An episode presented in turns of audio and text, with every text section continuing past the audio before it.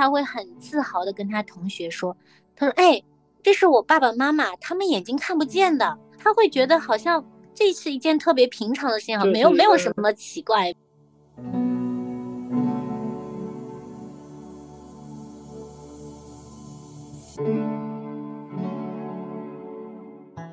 哪怕那个小朋友跟他打起来，我都觉得这样也没事儿，也挺好。小朋友只要不是出什么什么大危大危险，是吧？让他自己去处理矛盾呐，处理人际关系啊。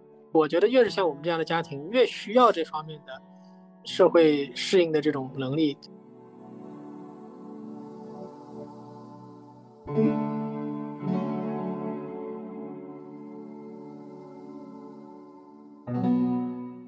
嗯，老师会跟我反映说，嗯，老师跟张栋天打招呼或者互动的时候，他可能会没有什么反应。其实。我当时是蛮焦虑的，我就会想到很多，哎，甚至我还想到他是不是有自闭症啊？后来张平就跟我说，哎呀，你自别自己吓自己，怎么怎么的。后来他就说，哎呀，可能是因为我们自己，因为跟小朋友交流的时候没有眼神上面的一些互动，可能就是我们自己有这方面的缺失，可能也会影响到小朋友。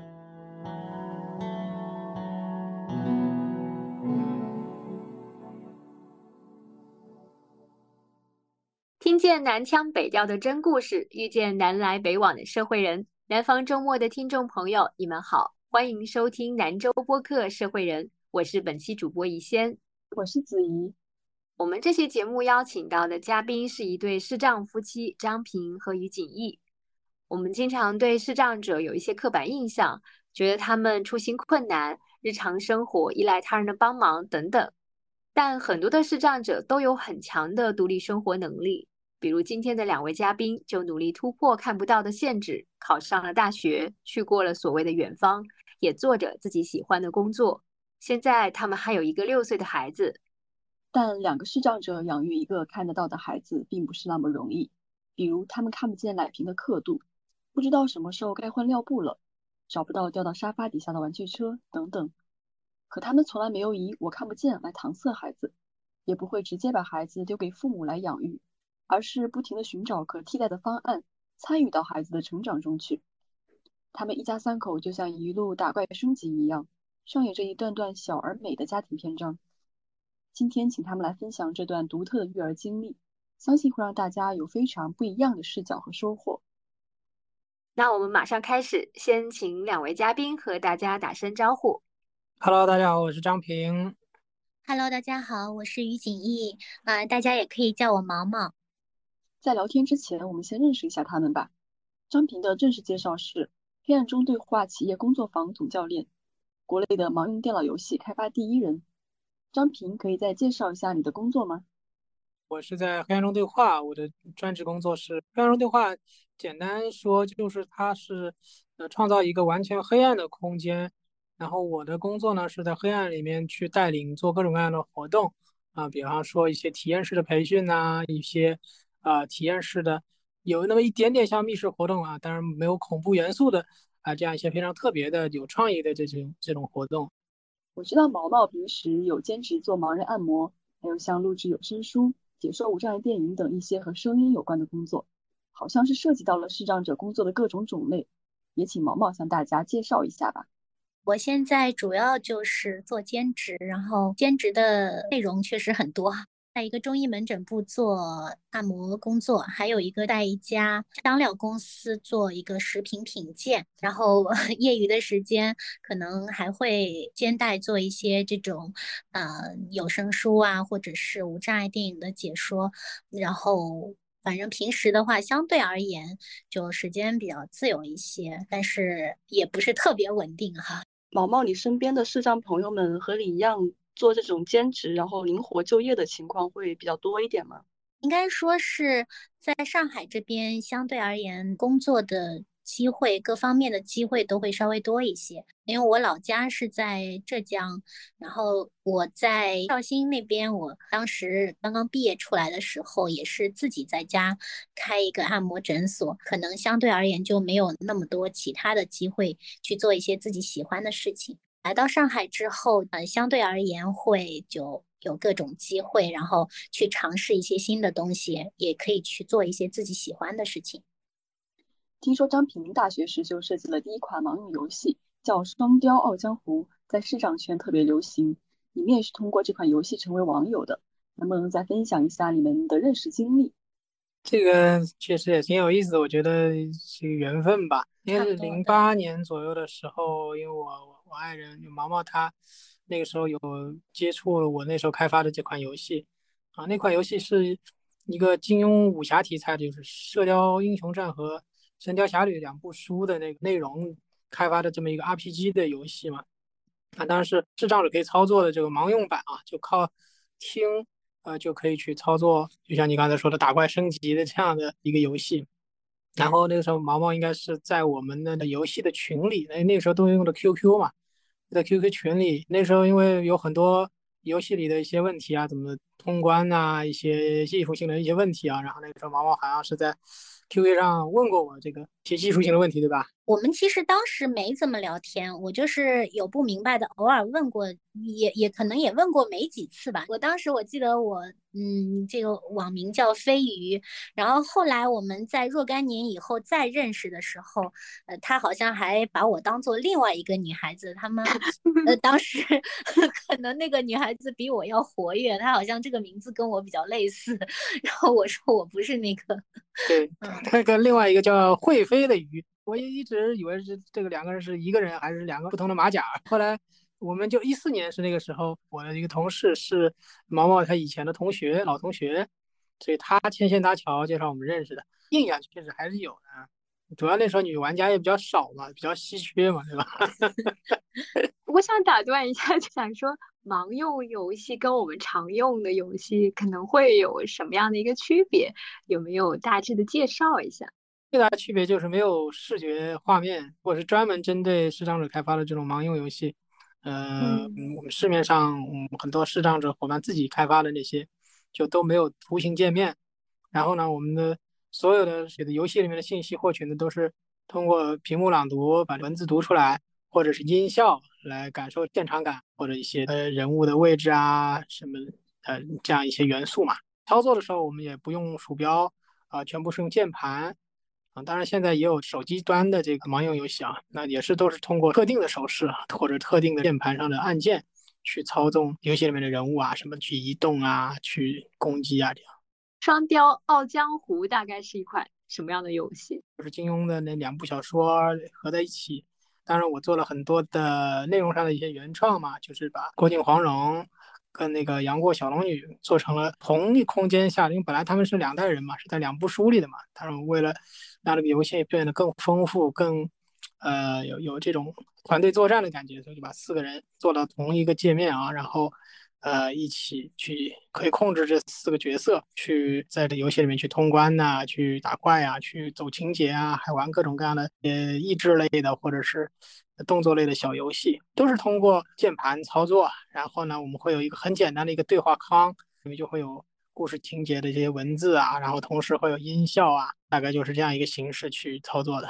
听起来还是挺有意思。那毛毛当时跟你求教的关于技术性的问题是什么？你们俩是怎么就慢慢的有被吸引到，就被对方吸引到了？其实我刚开始跟他，呃，只是很普通的网友也。跟他请教过没几次，然后后面我们就没有什么联系了。是过了很多年以后，我同学介绍我们俩认识，我们才又交集上的。因为那个时候就不是说聊的特别多啊，就是零八年的时候，嗯，只是一面之缘吧。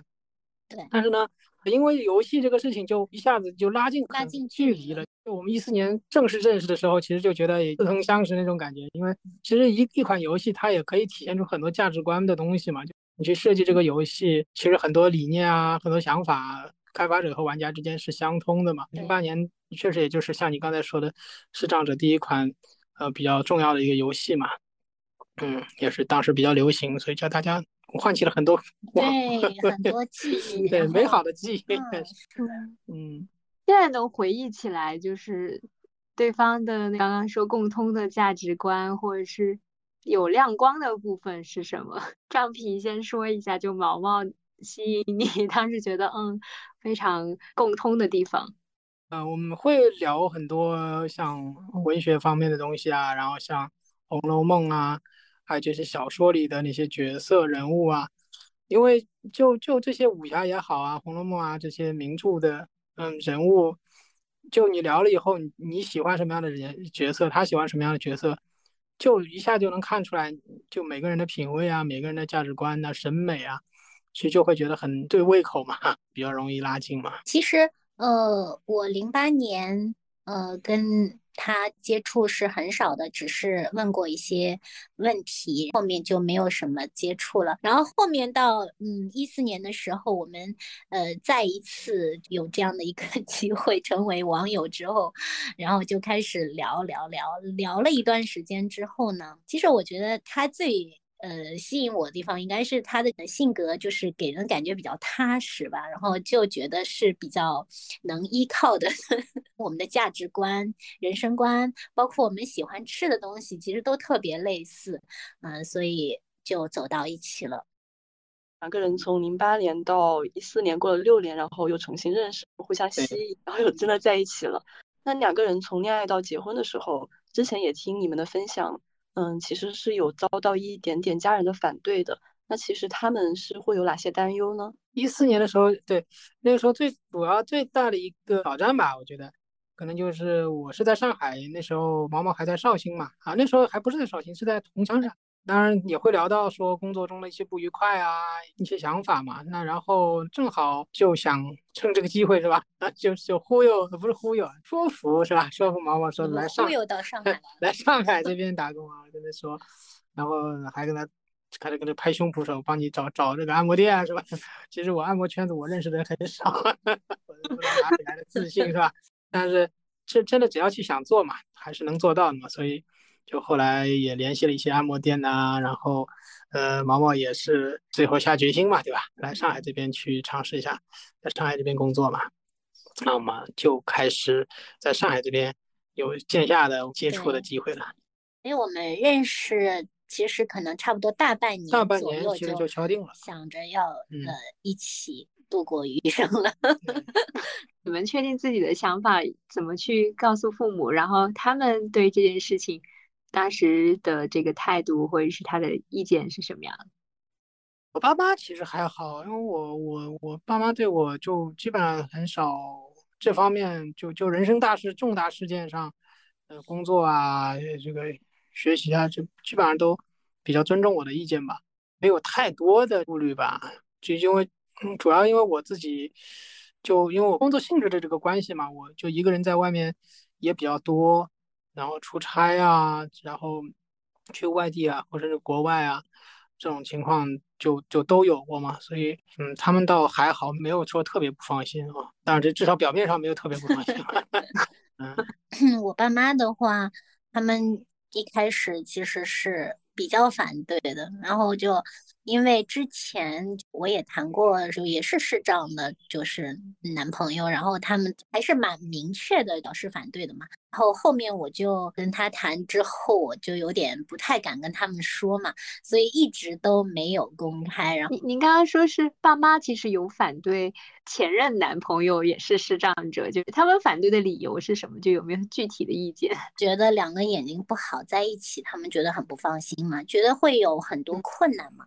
那事实上，好多呃，就可能视障家庭，啊，视障者就是他们的父母，可能都会遇到这样的一一些，他们可能都会不太放心吧，嗯，让两个视障者在一起生活，其实这是很普遍的一个现象，我觉得。我。希望至少对方能稍微看得到点，或者视力好一点，这样，哪怕是视障，也不要是完全看不到这种情况，这种程度，嗯。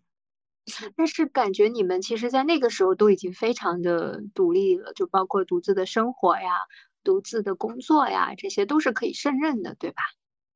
嗯，对，因为像我的话，我也是从小就在外面生活的。我从七岁多我就去呃盲校，然后独立生活。其实我一直说我的家就像旅馆一样，我就一年也就寒暑假能回去，然后。嗯，在外面其实从七岁到二十四岁大学毕业，就等于十七年的时间都是在外面的，只有寒暑假才能回去。然后现在我又嫁到了上海，嗯，虽然我们。啊，在外面好像自己生活都没有太大问题，但是他们会想到很多嘛，包括结婚以后就只有两个人自己生活，然后还面对后面啊孩子啊什么的，对吧？自己要呃成一个家，那肯定有更更多的责任需要去负嘛，对吧？所以他们肯定会更加不放心，会有很多顾虑。嗯，那其实你们当时的成就或者是独立的这种能力，都已经是在很多。嗯，同龄的，就是视障者来说，其实已经很突出了。这个其实我觉得也是看在什么地方呢？就城市里面呢，有些呃，可能相对来说各方面支持啊，社会的一些支持啊，相对好一点啊。嗯。然后，当然我我觉得很多视障者可能就没有我们这么幸运啊，包括家庭的支持啊，从小这样的一些呃环境的这些限制啊，导致呃各方面能力啊、自身独立啊，可能都会有欠缺。所以这个也是。嗯，我觉得我们还是比较幸运的。可能父母一方面呢，也是还是就真的是从小到大都是这么照顾我们，就无微不至的，讲的都是挺周到的，就都为我们好。另外一方面呢，其实他们还是给我们一定自由度的，又不像有一些视障者的这个父母，就真的就是对孩子是这个就有点过分的那种保护，事无巨细，就没有给他们很多空间。对，就 就完全是这种管控型的那种。就你随便出个门儿，都都一定要前簇后拥的保护的孩子，就完全没有自己的这种发展的空间嘛。所以我觉得我们的家庭，我们的父母还是有这样的话，还是挺幸运的吧。就是你们从小其实已经在学会独立出行啊。比如说在结婚前的那个阶段，你们觉得家里给到的一些自由，就是最大的自由，大概是能最大的自由，我觉得可能就是尊重我们想求学啊或者找工作的这种愿望吧。像我的话，因为我之前是在浙江盲校，然后，嗯，当时其实考大学的人还是特别特别少的。我们同学基本上都是上完中专就出去做按摩了。当时我就说，我还是要想继续求学，然后我爸爸妈妈也是非常支持我的。像我是自己去报名，自己去找学校这样子。嗯，我爸爸妈妈真的还是，虽然他们也。没有说有很高的文化什么的，但是他们都还是挺支持我的。不管我想做什么，他们都会站在我后面，是我坚实的后盾。你当时也是等于说离开了父母，然后到上海这样一个大城市里面，独自再组成一个新的家庭。我刚才想也想到说，像我工作，其实我是华东师大毕业之后。先是去了一个小公司，有这个机会去一个小公司做这个翻译嘛，那个是一个个叫做水产贸易的这么一个公司，但是因为种种原因，我在那边做的不是觉得特别合适啊，离家特别远呢，然后时间消耗的比较多，我觉得对我总体的发展来说，我后来因为这各各各方面原因吧，就我辞掉了那份工作啊，然后在家其实是赋闲了一段时间。东一些工作啊，西一些工作没有特别固定，包括在淘宝上开过店呐，做过一些其他的尝试啊，做一些翻译啊。但我父母就不会说，就背着我这么大岁数了是吧？还还这个 吊儿郎当不务正业的，还工作辞了，你好不容易有这么个机会是吧？还敢辞工作在家待着？那他们从来不会这样子，呃，从来不会这么这么去评判的，因为他们还是比较相信我的决定的，所以就后来。去工黑暗中对话工作也，我觉得也是因为有这样一种支持吧，然后有最后就选择了相对更适合我、更喜欢的这个工作吧。相当于他们也没有给你们设限，就人生设限。对对对对对，是的，对，是的。然后充分的赋权跟支持。像好像有的家庭就是有些视障的父母，他们会觉得，嗯，就是因为这种视障的特身份比较特殊，会把保护的特别的好。你们刚才也说，大呃大部分视障。者都是读完盲校去了这种按摩店嘛，好像大部分他们的轨道都是这样的。我觉得就大概可以分成两大类吧，一大类就是像你刚才说，就是保护的特别好，一般惯用的话术就是没关系，你哪儿都不用去，爸妈养你一辈子，真的很多的这样。那还有一类就像你就是后来说的这个，就嗯早点做工，早点按摩，早点稳定下来，其他都别想，就就好好干按摩就可以了。这种也是对，也是挺多的。对都很典型这两类。嗯那你们属于第三类咯。那我们这非非典型，对，那现在好像越来越多非典型。是现在会越来越多是的是的，是的，是的。这些但是我们那个年代嘛，对吧？还是相对比较少一点。对对，我们刚刚就是聊到结婚，然后你们就顺利的组建了家庭。那在就是生育小孩这一块，你们当时是怎么考量？其实我在结婚之前，我们俩其实商量好，开始的时候是说不要孩子的，用一个可能有点贬义的词儿说，就是我这个人比较幼稚啊。我那个时候就是想着，哎呀，生孩子多疼啊，我不要孩子，我就这么想的。然后后面嘛，就是。嗯，结婚以后吧，就是因为我自己身边的一些朋友啊，还有就是姊妹啊什么的，他们都有自己的孩子，然后过年一家子聚在一起，哎呀，觉得自己孤零零的哈，膝下没有小孩可以承欢，然后哎，一下子突然就真的就是这样子，突然就特别想要小孩，然后我我当时就跟跟张平商量，我说，哎呀，我又想要孩子，其实吧，刚。呃，决定要孩子的时候也没有想那么多，后面会遇到什么样的问题。其对实就真的就是，哎呀，头脑一发热 就想要了。选择比较简单吧。可能因为从小相对还算比较顺嘛，也没有遇到太多的坎坷，我觉得我是嗯这样的啊。然后嗯后面就想着要孩子，其实真正的啊感受到一些不容易，我觉得应该是生了孩子以后，后面要面对的事情实在是太多了。我是觉得，不管是我爸妈，还是说张平的爸妈，他们从小给予我们的一些照顾啊，足以让我们相信，好像我们不会存在这个问题。虽然说他们会给我们很大的空间，让我们自由发展，但是我们真的需要他们的时候，他们是一定会站在我们后面，是我们坚实的后盾。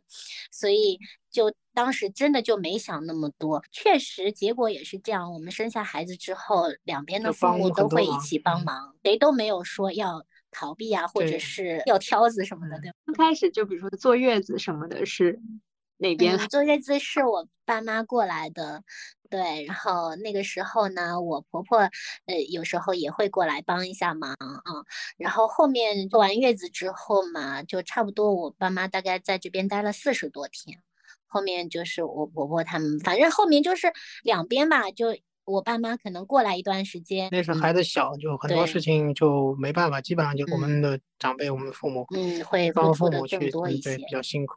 刚刚说到生完孩子之后，才感觉到生育其实是挺难的一件事情。那个时候是 因为什么事情意识到说，哎，这个事情还真不是挺容易。后面因为确实需要父母这边帮忙的比较多，但是我觉得他们嘛年龄又比较大了，有时候会有一点，呃，觉得有点内疚吧，然后让他们做那么多事情，就觉得他们会很辛苦这样。然后我们的话，可能就这方面就需要老人帮忙的多一些，对然后就觉得，哎呀，他们年龄那么大了，还要为我们做那么多事情，就刚才说吃喝拉撒，就就是最最主要的，然还有后还有就就是我觉得喂奶。其实因为我自己母乳不是很多，有时候我我我我还是需要喝奶粉，对，然后喝奶粉的就。我我就感觉自己冲奶粉什么的，我觉得都都要看刻度嘛，还有刻度，因为小时候小孩小的时候它都特别精确，需要定量，它一点儿都不能有差错，就所以我觉得这个其实，嗯，也也真的是给我们带来很多困扰。就我们当时是没有想到这些事情的哈，是其实本来冲奶是一件很简单的事情，对吧？但是它要很精确，对于我们来说就相对有点难了，嗯。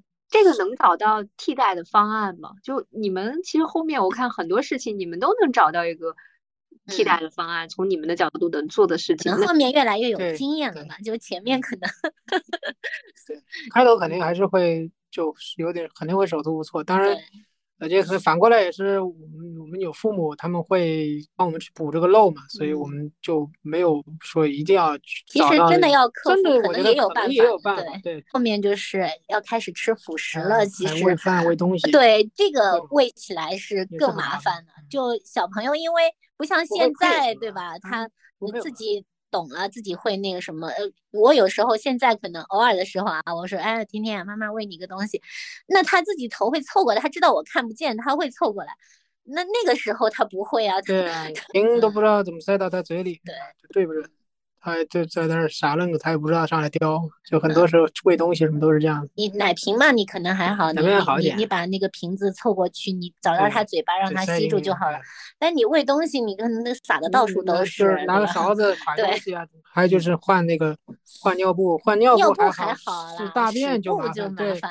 一旦稍微不小心一点，就弄得一塌糊涂。好像我印象中就一直闻到，怎么觉得那么臭啊？什么地方没弄干净啊？其实其实嗯好像就可能可能就地上还是哪里有，然后后面好像是，嗯，你妈还是你爸呃你爸过来的时候才发现，好像哪里还有一个地方没弄干净。有看到你们公众号描述这个上厕所这个问题，而且当时是你们想要训练他到定点上厕所。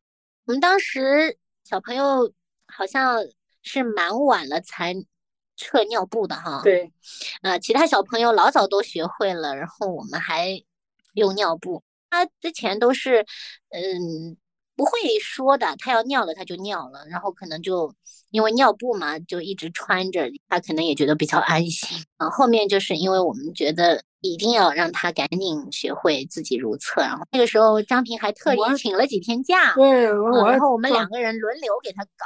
然后我还专门那个网上找了本书，我还真搜到一本这个国外老外写的这个什么什么学会拉臭臭之类的，反正就是就像教材教程一样，就一步一步先怎么样后怎么样，就写的特别清楚，然后还照着那个上面稍微试了一下。呃虽然方法本身不一定就很适用、很管用啊，但是我觉得他学会如厕，真的就是那个时候还是蛮有成就感的，就真的把他给训练出来，就五天时间，嗯，就之前他是完全不会。就五天时间，你们哎的方法是什么？先是那个叫什么，要裤不正好是夏天嘛，你在要穿得少上幼儿园之前嘛，用这个裤子扒掉，就光屁股，然后呢嗯也不穿尿布，哎，对，我想起来，好像我们过一会儿去摸摸他，然后在后在啊下面感受一下，就是一旦知道他呃好像有要尿了，然后马上就让他坐在痰盂上面。当然一开始就不准嘛，就你候着的时候他没事儿，你不候着他他哗一尿了一掏，你发现神经来不及了，就这样就会反复上演啊、嗯，然后就一一直给他擦地擦地擦地，擦了好多次地啊，啊，擦了不知道多少次地，嗯偶尔比方说能成功一下，对吧？哎，就鼓励他。鼓励他，然后就坐到摊位上成嗯功一次，就鼓励一下，他就一点点这个意识就稍微起有一点等到他稍微有一点意识，就后面就就好办多好了，就就弄多了就慢慢慢就越来越好办了嘛。但是好像也算是你们父母从一开始的那种手足无措，到慢慢的，嗯，学会怎么教孩子的一些方法，然后取得了一点点小小的胜利。对对对 是的因为那时候我们接管小朋友时间也不久嘛，这个也算对我们来说也是挺鼓励的吧。是有一个节点嘛，就是从爷爷奶奶主要带到你们接管。之前 我是觉得应该慢慢的，我们自己已经开始在做了。我记得我好像是差不多，反正我两岁之前好像就要求小朋友大部分时间跟我一起睡了。就我想着，就晚上后面我就差不多二十个月开始不喂奶了嘛。然后我想着，好像我印象当中就是我自己提出来的。我当时跟张平说，我说让你爸爸妈妈可以回家里去睡了，啊我说我自己可以带他睡了，嗯，应该两岁左右，晚上就就我们自就我们己带了自。己带了。然后三岁左右就是吃饭什么的是在我爸妈家吃，然后就对连吃好饭，晚上所有的这些，就除了吃饭，基本上就，都是在基本上也都是家里自自己搞定的。搞。然后其实，在三岁之前呢，我就是基本上啊，除了我去培训啊或者干嘛，基本上就没怎么离开过他。我跑到哪里就把他也带在身边，就这样子。有意识的去参与整个对，我是一直有参与到他的成长的，因为我从来就没有想过说，我生了孩子之后我要把他扔给老人，我是不想错过错过他任何一个成长的一个阶段。嗯嗯，而且我们这个一点是一直达成一致，就是最终的教育的这个责任是一定是父母负的，爷爷奶奶、外公外婆他只是帮忙的，主导的最终是父母这边的。所以这个教好教坏，其实都是父母自己的责任，怪不得任何人。所以需要有教育的时候，就我们肯定是得深度参与的。你们会一直比较有信心的状态吗？还是可能开始啊还没有那么有信心，慢慢慢慢的就是不断的找到方法之后会更有信心。就我觉得，就总体我们因为原则上我们是比较坚定，说自己要去做这个事情。当然，这个信心，我觉得就是你说的，可能还是过程当中慢慢慢慢建立起来。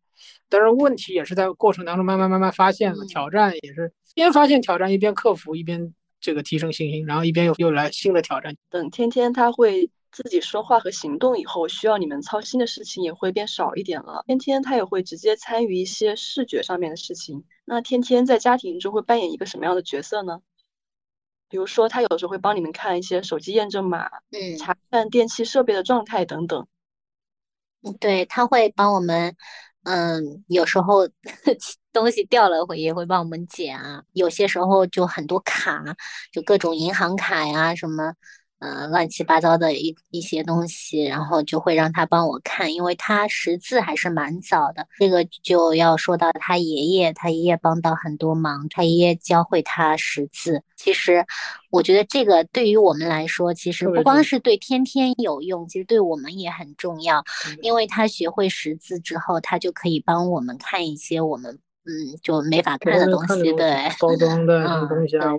字识的也比较多，而他也关键他也特别喜欢。对，然后他爷爷呢也很喜欢教他，他呢也很喜欢学。哎，他们俩就是配合很 默契啊，就一个肯教，一个肯学。一个给他读书，一个就看那个字儿，就两个人能一下午就什么事儿都不干，嗯，就这样。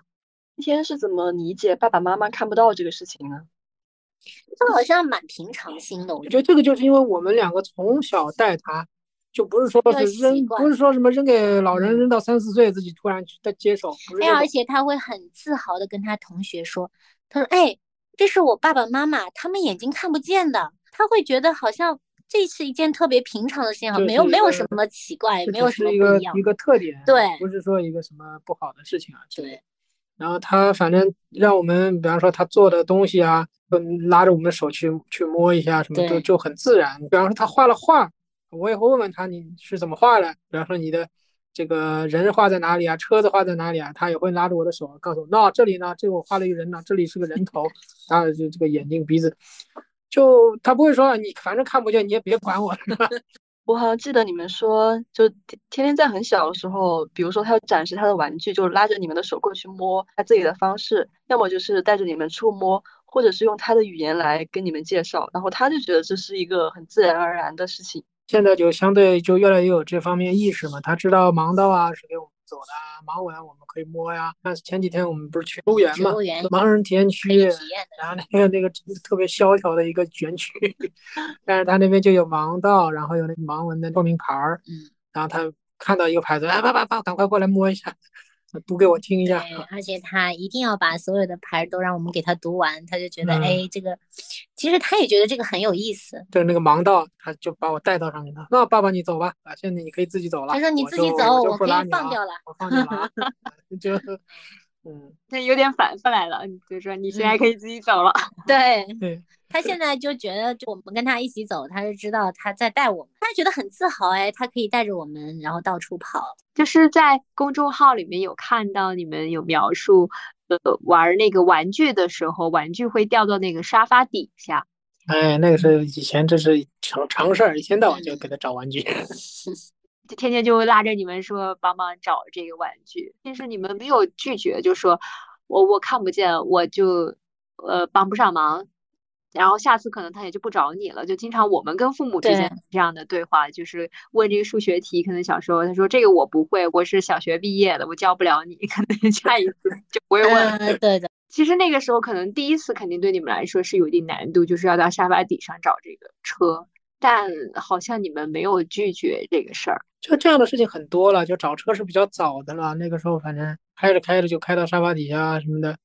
那他又够不着，或者他又怕黑啊，不敢去碰，手不敢伸进去啊什么的，然后他就肯定要找爸爸妈妈嘛，那硬着头皮找嘛，对吧？那么反正有时候嘛能找出来，有时候嘛就不小心这个车子碰得更远了、更深了，但是反正就是至少给一个态度吧，我觉得这个很重要，就不一定能帮忙帮的很好啊，不一定做的很好，不一定能完全满足。小朋友当时那个那个需求需要啊，但是你让他知道你在他身边，对，你这个就很重要。你可以跟他一起去面对，怎么去配合啊？他他就沟通上，他就他会说话，表达相对能力强一点之后就更容易了嘛，就可以去配合做很多事情了嘛。他会来指挥我去找啊之类的。我记得张平当时那个文章写的就是，嗯，我不行，但是我们可以。孩子第一个想到的是父亲，然后父亲有一个我们一起解决这个问题的态度，然后我会一直是你身边遇到问题的时候第一个想到的人。很多家庭我们也经常说，就很多家庭因为嗯爷爷奶奶就是祖父祖辈参与特别多，就是带孩子特别多的那个小朋友碰到事情都是找爷爷奶奶、外公外婆的。就有时候都不找父母，就像我们这种视障家庭挺多的。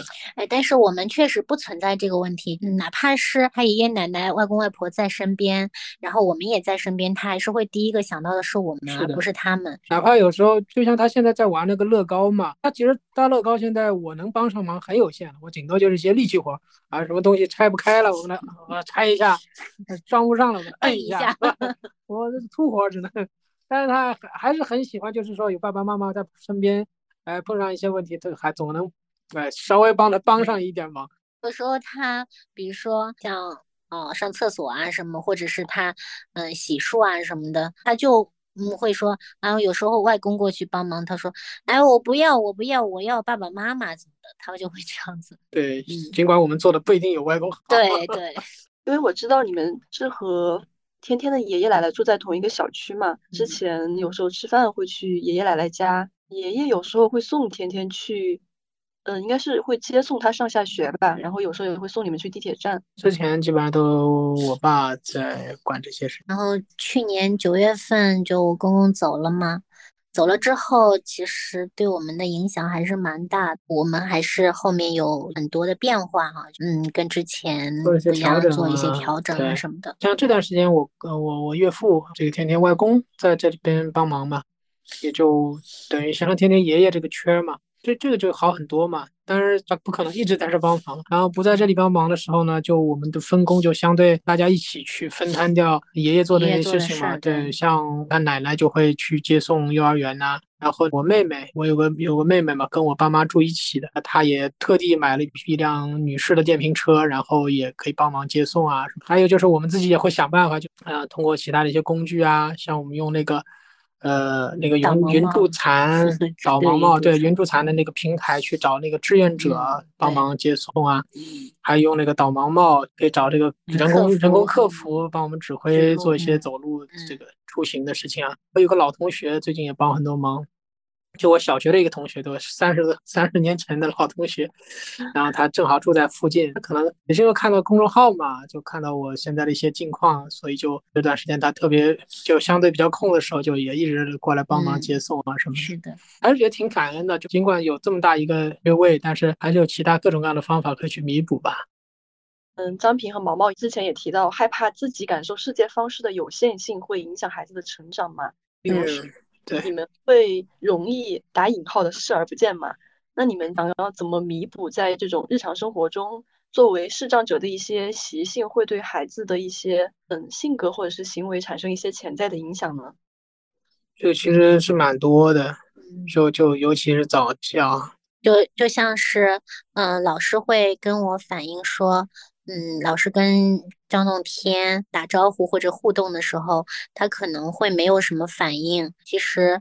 我当时是蛮焦虑的，我就会想到很多，哎，甚至我还想到他是不是有自闭症啊？还有我去网上还搜索这方面的资料，我觉得，哎呦，越看越像孩子自闭症，然后就特别特别焦虑。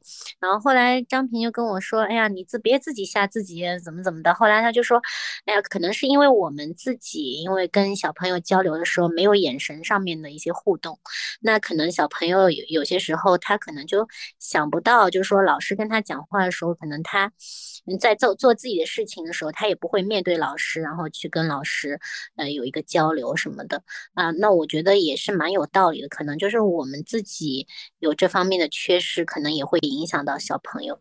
像上次那个燕子老师，不是他过来的时候，就第一次来他就他就发现嘛，就是他张龙他那次在在看书还是在画画嘛，嗯，然后他。弄到一半，他可能是他想让我们想让我们看他一下，表扬他一下，给他互动一下。他是回头给我们一个眼神，对吧？结果我们没有反应，我们没有任何反应啊。然后那个燕子就告诉我们这个情况，我说哦，这个真的是有关系的。我们呃很少给他这方面的反馈，之后他可能后面就嗯也就对这些东西就就比较不敏感了。不敏感，对对对。所以就需要主动让天天来表达，用语言或者是用一些什么样的方式来弥补这些。所以我们就会更上心这个事儿吧。一方面，比方说陪着他的时候，就不要用不要玩手机啊，然后 有效的对。然后就经常会问他呀，时不时的去摸一摸他在怎么动作啊之类的啊，有这方面意识吧。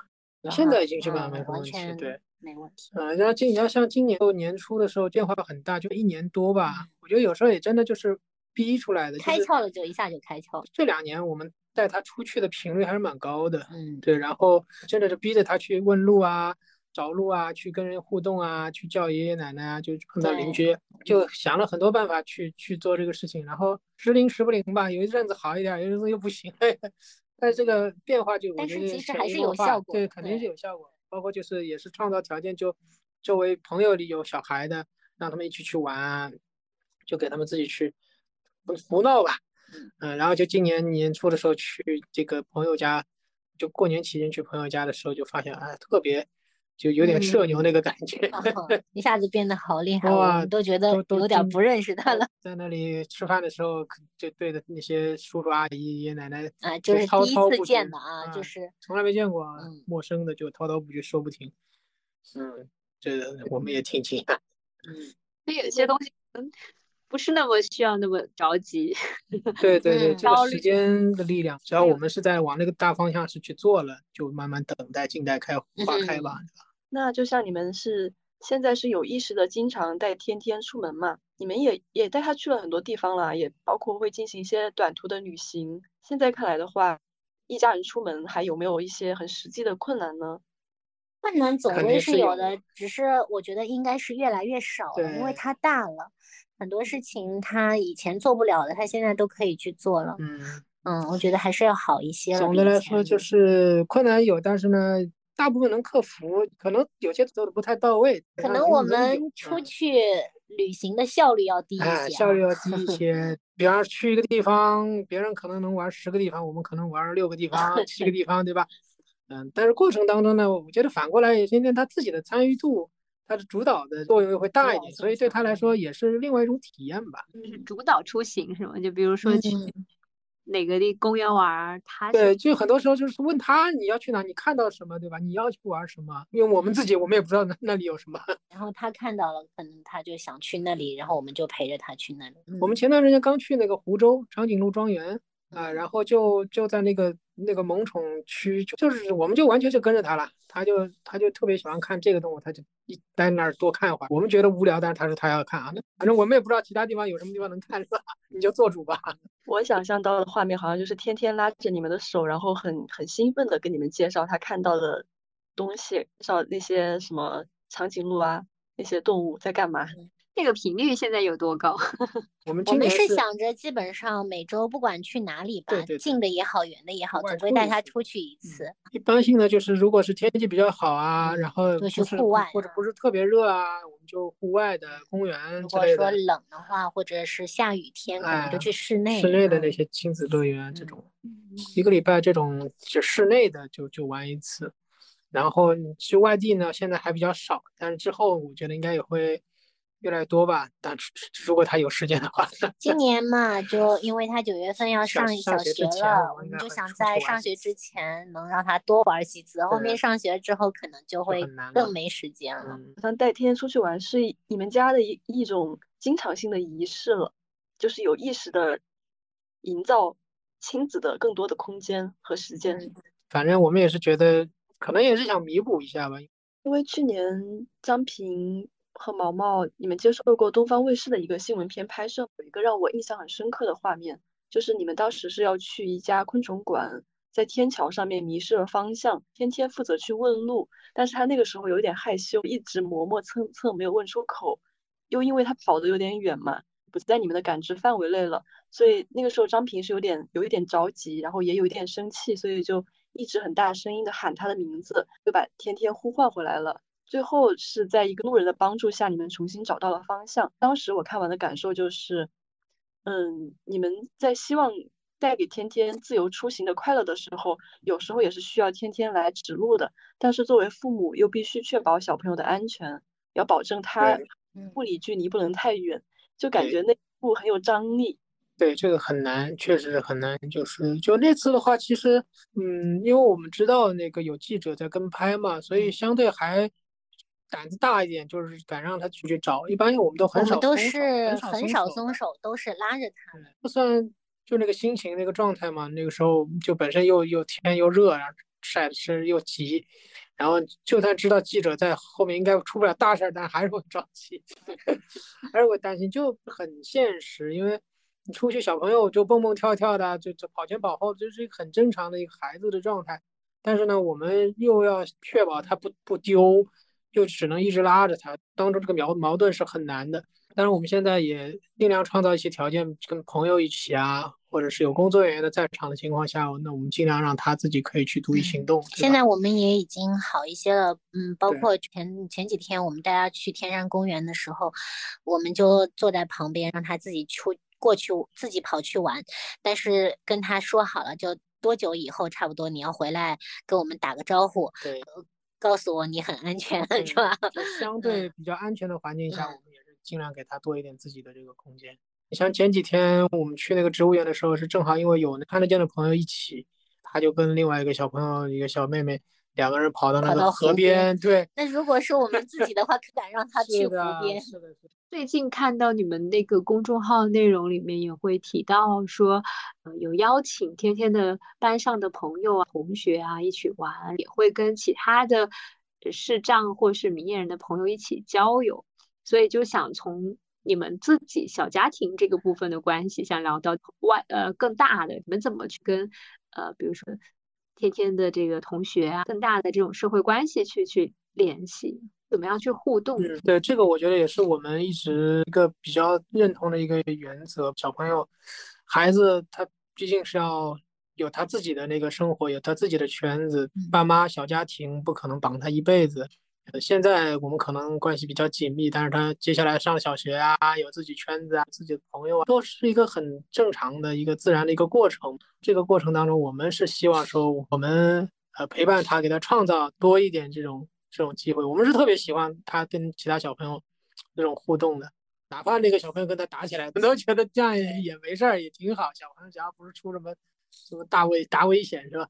让他自己去处理矛盾呐，处理人际关系啊。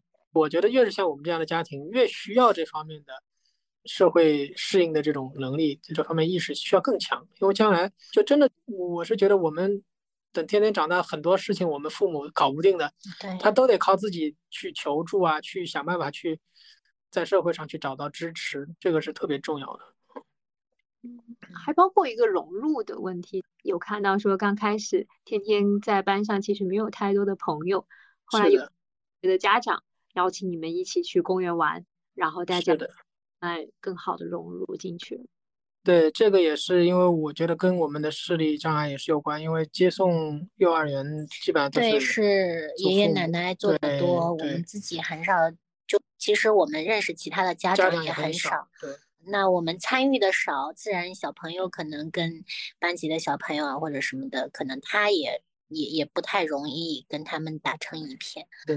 但是我觉得现在真的已经好多了，他已经能很自豪的告诉我他在幼儿园有多少个好朋友。因为确实平时就这样的交流机会也比较少，我觉得哎，通过这个公号文章，有些家长可以关注了，看了之后，也可以更了解我像我们这样的一个家庭的一些特殊性，但是也会就了解到，其实我们也同样有那些大家一样的那些需求啊，那些挑战，其实。就挺好的。现在 这些家长，我觉得也都不像以前，可能觉得我们是一个很特殊的家庭什么的。现在他们这些家长也都对，都就就平等对，很平等的去看待我。是的，所以就也很愿意跟我们一起去带娃玩啊什么的。不会出现这种因为特殊的对待，相反会产生一种另把你们另类化的感觉。对对对对，这个我觉得也是相互的。我们自己。比较坦诚，然后大家我觉得他们也会对我们更开放、更包容一些。